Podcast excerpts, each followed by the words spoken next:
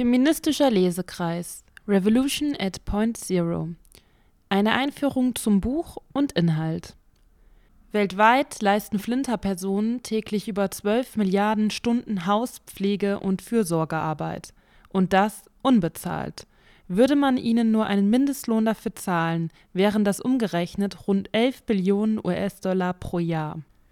Über unbezahlte Hausarbeit, Machtstrukturen in familiären Verhältnissen und was eigentlich Hausarbeit mit Kapitalismus zu tun hat, diskutiert der feministische Lesekreis, der von F. Streik Graz ins Leben gerufen wurde.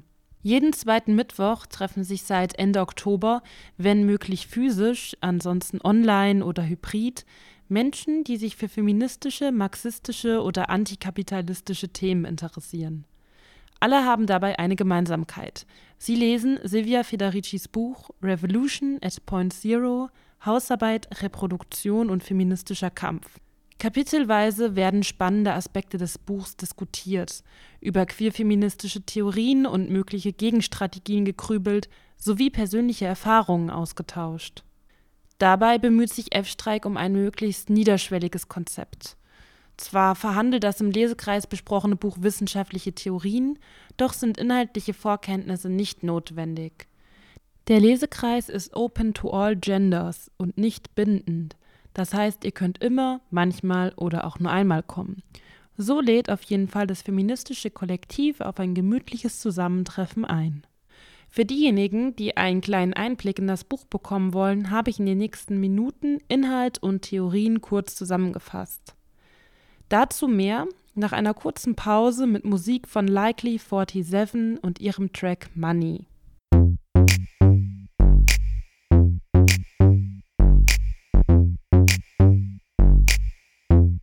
Uh, chillin', laying in the cut though, easy. Trying to see what up though, Brooklyn, home of the cutthroats, notorious. Y'all know how the rest go sleeping. One eye open. Too smart cause I'm always scoping, watching. Seeing how these lames look, lazy. This how you get your frame took, money. I got money.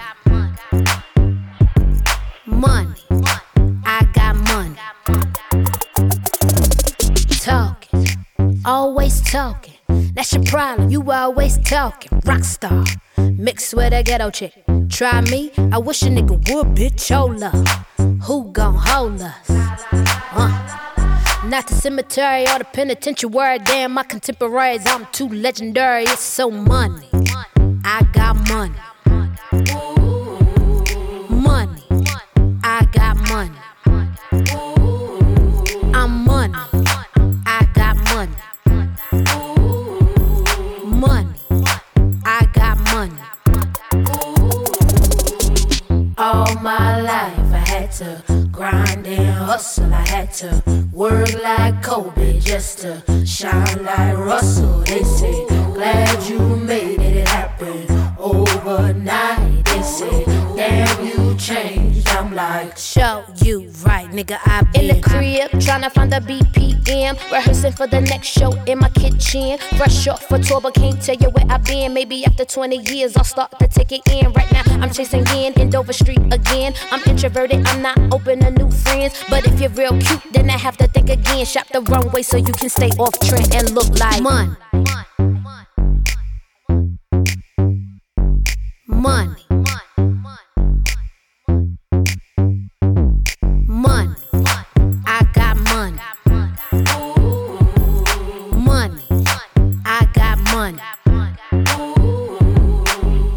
All my life I had to grind and hustle. I had to work like Kobe just to shine like Russell. They say, glad you made it happen overnight. They say, damn, you changed. I'm like, show you right, nigga. I got money. I got money. Money. I got money. I'm money. I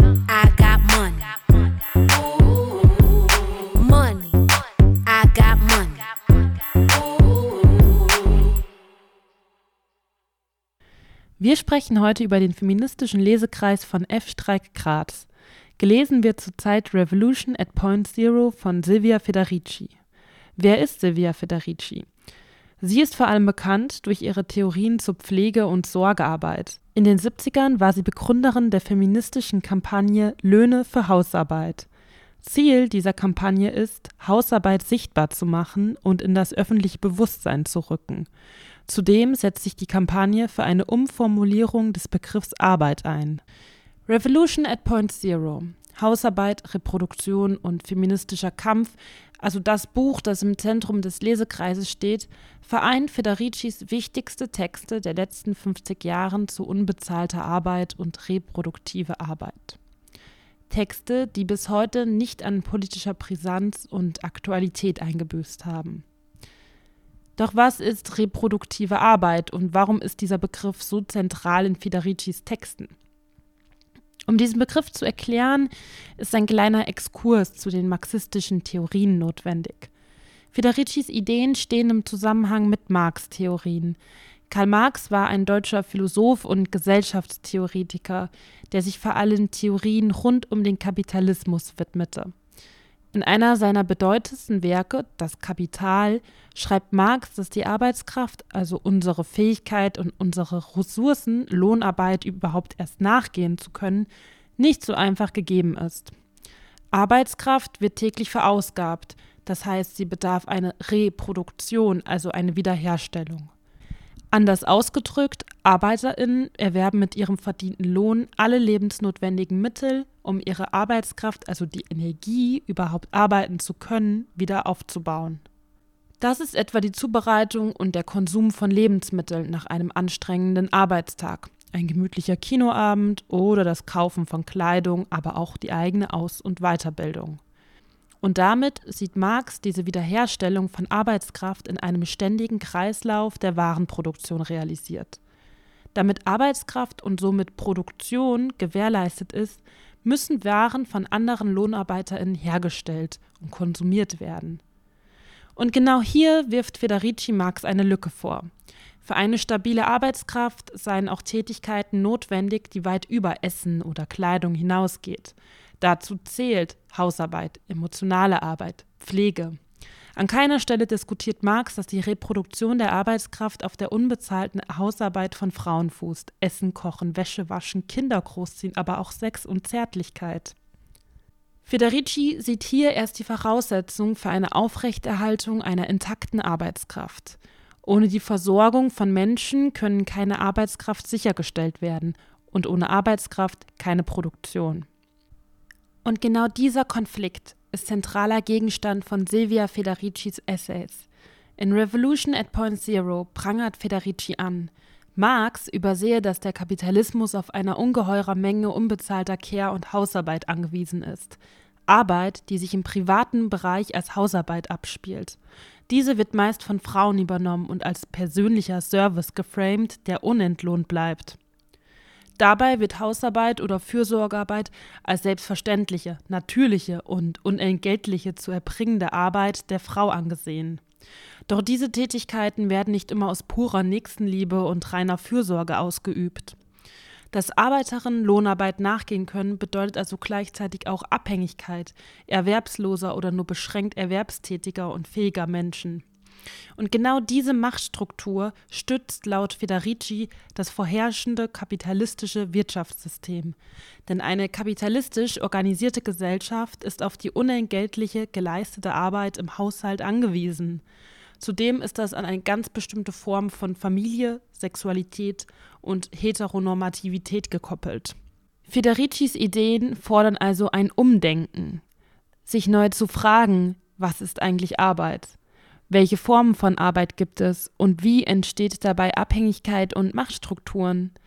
Um das klar zu markieren, besteht Federici auf eine Unterscheidung zwischen Produktion und Reproduktion.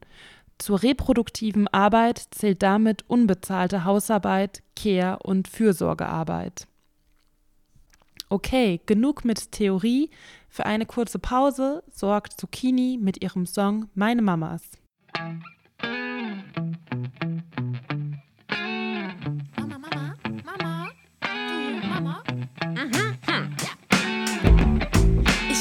Blaues Fahrrad und einen goldenen Hamster. Außerdem hab ich die allertollsten Mamas, das ist nicht Standard. bei den meisten anders. Aber ich erzähle euch jetzt von meinen beiden Mamas. Meine Mamas nenne ich meistens Mami und Mama. Und für alle anderen heißen sie Annie und Hannah. Eine Mama ist Punker, die andere spielt Klavier. In einem großen Orchester, abends trinkt sie ein Bier. Manchmal streiten die Mamas, aber vertragen sich dann. Und kichern und knutschen den ganzen Abend lang. Eine Mama macht die besten Wurstschnitten. Die andere Mama spielt Streiche mit dem Furzkissen. Eine Mama raucht, eine Mama nicht. Die eine sagt zu der anderen, lasst es sein, es ist Gift. Meine Mamas haben kürzlich auch geheiratet. Gemeinsam freuen wir uns auf alles Weitere. Meine Mamas sind cool, meine Mamas sind lieb. Ich liebe meine Mamas, weil es für mich keine besseren gibt. Eines Tages will ich auch eine Mama sein. Dann sind die Mamas Omas von ihren Enkelein. Meine Mamas sind cool, meine Mamas sind lieb. Ich liebe meine Mamas, weil es für mich keine besseren gibt. Eines Tages will ich auch eine Mama sein. Dann sind die Mamas Omas von ihren Enkelein.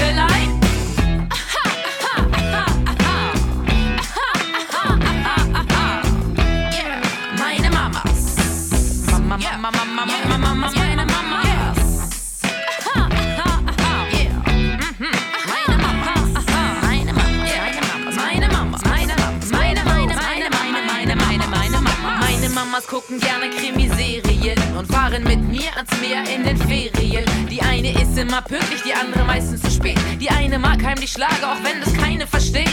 Die eine geht joggen, die andere findet Sport anstrengend. Aber immerhin gehen sie manchmal auch tanzen. Dann passen ihre Freundinnen auf mich auf. Und wisst ihr was, mit denen tanze ich zu Hause dann auch. Meine Mamas lieben beide Überraschungspartys. Sie haben sich eine Tandem gebaut aus einem Lastenfahrrad. Meine Mamas kennen sich seit sie 17 waren. Seitdem feiern sie am 8. März ihren Liebestag. Eine Mama singt schief, die andere findet es niedlich. Dann wird die eine Mama rot, die andere sagt ihr, ich lieb dich. Ich lieb dich. Oh. Meine Mamas sind cool, meine Mamas sind lieb. Ich liebe meine Mamas, weil es für mich keine besseren gibt. Eines Tages will ich auch eine Mama sein. Dann sind die Mamas Omas von ihren Enkelein. Meine Mamas sind cool, meine Mamas sind lieb. Ich liebe meine Mamas, weil es für mich keine besseren gibt. Eines Tages will ich auch eine Mama sein. Dann sind die Mamas Omas von ihren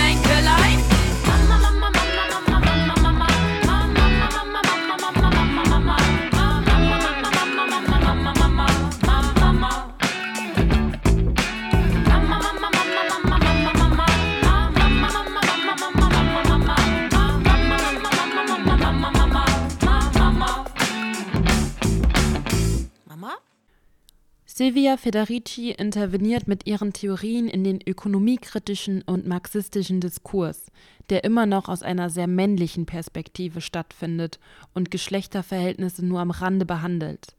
Mit den Ideen und Essays von Federici eröffnet sich ein neuer Horizont für politische Kämpfe rund um Familie, Beziehung und Arbeit, die im Haus stattfindet. Das Private wird damit zu einem Umfeld von kapitalistischen Arbeitsverhältnissen und Machtstrukturen und erhält politische Relevanz. Und genau dieses komplexe Thema, die Verstrickung von Kapitalismus, Ausbeutung, Machtstrukturen, dem öffentlichen und dem privaten, Lohnarbeit und Beziehung, werden zum Ausgangspunkt der Diskussion beim feministischen Lesekreis.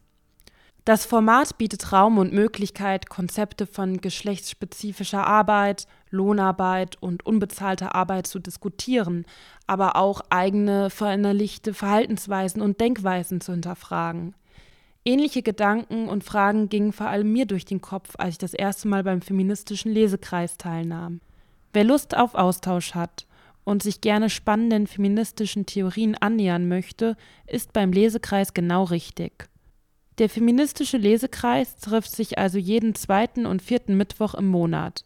Orte und Zeiten variieren und werden auf den Social-Media-Plattformen wie Instagram und Facebook bekannt gegeben. Auch wenn du die Autorin, die Theorien und das Buch noch nicht kennst, du bist auf jeden Fall herzlich eingeladen, mit netten Menschen über Feminismus zu diskutieren. Das nächste Treffen findet höchstwahrscheinlich in der zweiten Januarwoche statt. Also schau vorbei.